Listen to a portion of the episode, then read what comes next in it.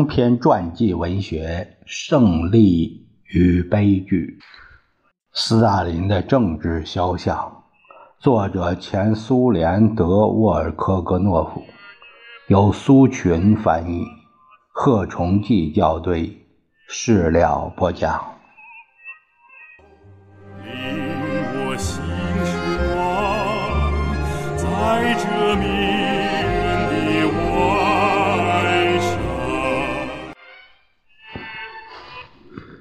革命胜利后，斯维尔德洛夫领导的几个同志立刻担负起秘书工作和技术工作。在他1919年因一般的感冒去世后，大家立即就感觉到损失的惨重。日常事务使中央委员会忙得团团转。在第八次代表大会后，设立了责任书记一职。一八九八年入党的党员斯塔索瓦担任了这个职务，后来由科列斯廷斯基接替了他。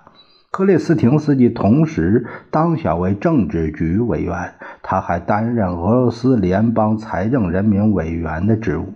在党的第九次代表大会后，为了协助科列斯廷斯基，又选出了两位书记。普列奥布拉任斯基和谢列布里亚科夫在第十次代表大会上，莫洛托夫、米哈伊洛夫和亚罗斯拉夫斯基被选为书记，接替了他们。在斯维尔德洛夫逝世后，列宁对书记处的工作经常表示不满，他们慢慢吞吞、墨守成规，经常出差错。例如，福伊列宁在一九二一年十一月十九日在给莫洛托夫的便条中，对组织局的一项决议表示不满。由莫洛托夫起草的这项决议确定了司法侦查机关对待共产党员过失的态度。列宁写道：“莫洛托夫同志，我将这个问题转交政治局。”一般说来，这类问题由组织局决定是不正确的，这纯粹是政治问题，完全是政治问题，因此这个问题就不能这样决定。可以说，由于必须整顿党中央的司令部、书记处的工作，所以才设立了党的新职位。但同时，我们要强调指出，那时总书记的职位根本不是主要的、起决定性作用的关键职位。如果说是关键职位，显然就会由列宁来担任第一任总书记。医生们继续坚持要给列宁以认真的治疗。他们在一九二二年四月得出结论：列宁必须长期休养。到山区去呼吸点新鲜空气，他们认为去高加索是会有益处的。列宁同意了，甚至给那时在高加索工作的温什利赫特和奥尔中尼启泽写了几封信。下面是一九二二年四月九日寄出的信。谢尔戈同志，由于卡莫的请求，我自己对这一请求还应补充几句。我应当单独居住，过病人那样的生活。我几乎忍受不了三个人在一起谈话。一次，加米涅夫和斯大林在我这里，病情加重，或者几个小房间，或者只要一个大房间，那绝对要单独分开。应当注意这一点，不应该有人来访。你们的列宁，但是治疗的计划未能实现。列宁继续工作，他想整顿中央机关的工作，消除墨守成规和官僚主义。根据列宁的建议，中央局每周开一次会，而且日常工作必须每天处理。书记处为中央局会议准备材料，负责将会议的决定下达到执行者，完成政治局委员托付的各项工作。书记处并不直接处理经济、国防、国家机关和教育问题，在党的机关管理和总机制中，它在很大程度上起事务性的执行作用。各个主要的部门都是由著名的布尔什维克领导的，他们不大重视工作的事务方面，因此决定由一名政治局委员对书记处的全部工作负责。这位政治局委员就担任了总书记的新职务。斯大林是否有条件担任这个职务呢？从形式上看是有的。想想看吧，斯大林在1898年起就是党员，从1912年起就是中央委员，任中央局成员、组织局委员、政治局委员。在政治局委员中，只有他一人担任两个国家职务：民族事务人民委员和国家监察部人民委员。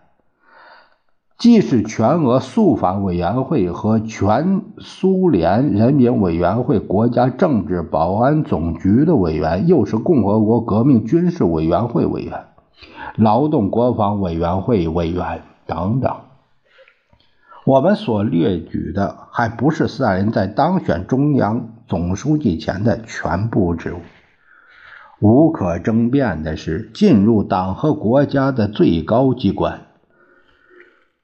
不仅说明对斯大林在社会的革命改造工作中的贡献的承认，而且也说明他通晓政治管理和国家管理的机制。那使得许多著名革命者都厌烦行政工作，或者说不大喜欢搞行政工作，而许多人倒是注意到了斯大林对于管理工作的依恋。总之，人们对斯大林提升新职务并不感到突然。绝大多数领导人仍然认为这个职务是很平常的工作，是组织工作。在列宁健在的时候，在党的领袖和国家领导人的问题尚未提出来的时候，全部情况就是如此。对于党，对于人民来说，斯大林在新的职位上仍然只不过是普通领导成员。在这个时期的领导工作中，他的好品质和坏品质。全都显得更加突出了。过了几十年，才有可能论述斯大林的性格。这个人善于隐藏自己的感情，甚至不少人没有见到他愤怒过。他能够镇静地接受最残酷的决定。他的亲信们后来认为，这是伟大英明和富有远见的表现。在这无休止混乱的世界中，难道人人都能这么沉着吗？怜悯之心对斯大林是格格不入的，儿子的孝心和对孩子、对孙子孙女儿爱抚之情又怎么样呢？在自己的八个孙儿孙女中，他只看过女儿。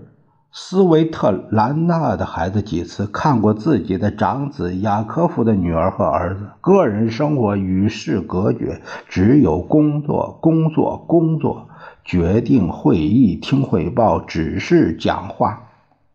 斯大林就像一个色盲患者，他的周围世界要么是白，要么是黑。对于大千世界的五光十色，都只用一个尺度来衡量，只要与路线不符，那就是敌对的表现。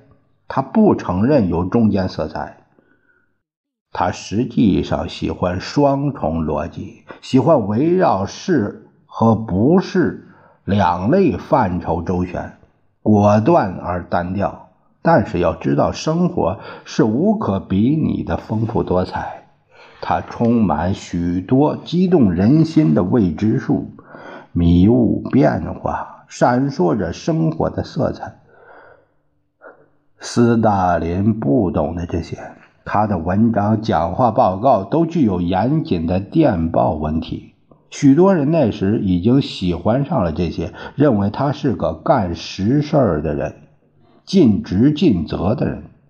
他没有任何的感伤心理，不喜欢人道主义这个词儿。但是关于这些和许多其他方面，暂时没有任何人知道。在中央，大家都看到，对于斯大林来说，党的纪律、党的职责和俄共的总路线高于一切，除此之外，什么也不存在。在一九二二至一九二三年年初期间。当疾病尚未彻底剥夺列宁书写和口授能力时，他给斯大林寄去数十件便函、文件草案和信件，从中可以看出列宁对于从组织上和政治上对一系列问题的处理感到忧虑。在斯大林当选为总书记之后，过了九个月，列宁就得出结论：总书记的人选是不成功的。应把他调任其他工作。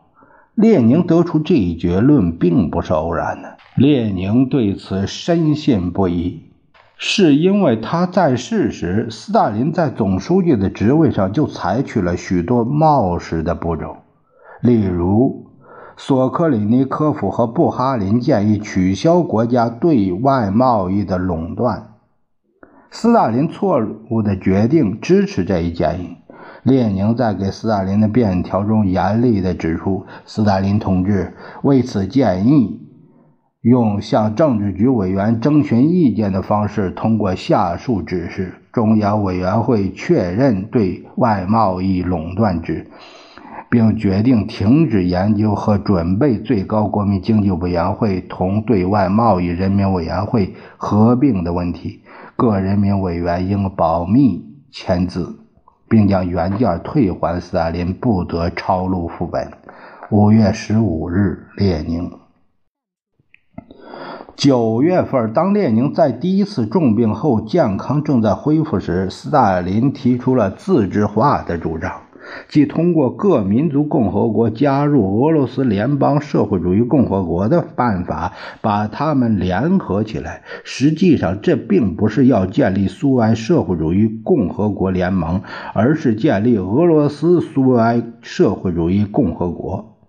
其他各民族共和国以享有自治权的方式加入该共和国。斯大林以设法使中央的。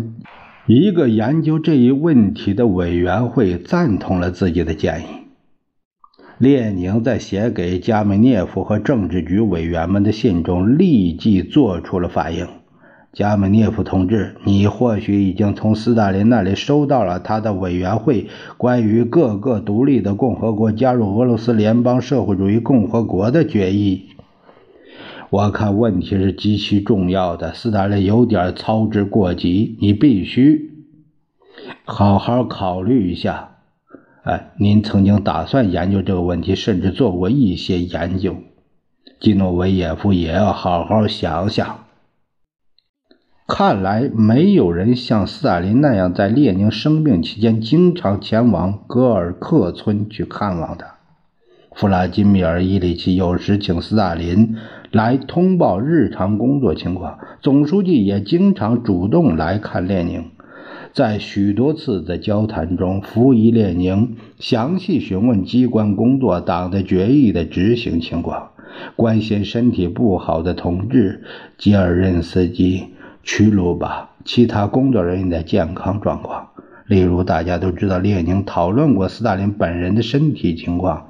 他预先同为斯大林治病的医生福雅奥布赫在电话里交谈过。在斯大林提出关于自治化的轻率主张后，列宁在九月二十六日请总书记来。戈尔克村同他就苏维埃共和国的联合途径问题进行了约三个小时的讨论。列宁提出了建立联盟国家的新的原则性基础，包括俄罗斯联邦社会主义共和国在内的独立的共和国自愿联合成苏维埃社会主义共和国联盟，其中每个共和国完全平等。斯大林没有同列宁争论，他迅速地接受了列宁的论证。虽然人们有时援引二十年代的苏联材料，硬说斯大林认为列宁在民族问题上的立场是自由主义的。对于列宁来说，同总书记的这些经常性的交谈，不仅仅是获得信息、转达劝告和建议的方法，同时也是中央机关领导人的学习机会。显而易见，列宁在同斯大林的许多会晤和交谈中，能够深入了解这个人的长处和短处。他在一九二二年底至一九二三年初对总书记做出的估价和建议，是他深刻分析和思考的结果。民族问题和斯大林试图解决这一问题的做法，不仅使列宁别发现了这个人某些在政治方面的新的特征，而且首先发现了他的道德特征。在这一年的晚些时候，福伊列宁在关于民族和自治化的问题的口述记录中认为，这一主张是背离无产阶级国际主义原则的。列宁将总书记的政治和道德特征归纳总结如下：我想在这里，斯大林的急躁和喜欢采取行政措施，以及他对臭名昭彰的社会民族主义的。发脾气起了决定性的作用。发脾气在政治上一般都起着最坏的作用。在这篇口述记录中，奥尔中尼启泽因率领委员会去高加索期间动手打人挨了批评。列宁十分明确地写道：“这种俄罗斯式动手打人的行为不能用受到任何挑拨甚至侮辱来做辩护。”而杰尔任斯基同志不可挽回的过错，就在于他对这种动手打人的行为采取了轻率的态度。在这场冲突中，斯大林没有采取原则立场，这使得列宁公开指出，总书记不仅仅急躁和喜欢行政措施，更重要的是在解决政治问题时发脾气。